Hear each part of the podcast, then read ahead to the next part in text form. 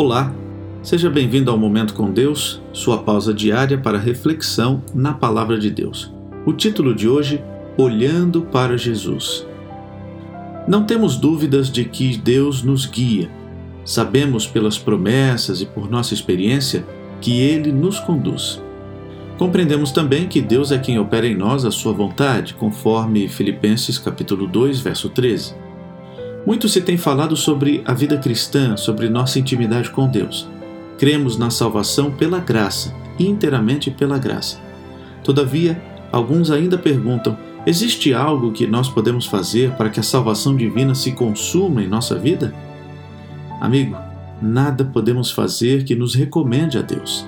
Até mesmo nossa justiça, isto é, o nosso melhor, ainda assim não passa de um trapo imundo perante o Senhor de acordo com Isaías 64.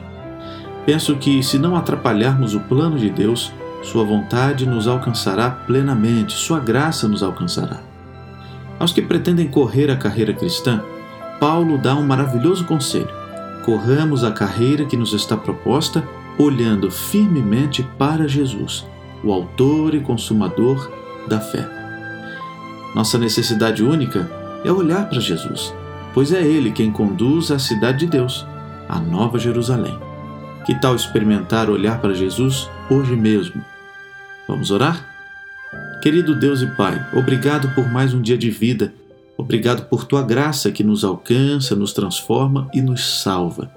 Entregamos em tuas mãos a nossa vida, a nossa família, o nosso dia de atividades. Cuide de cada um de nós.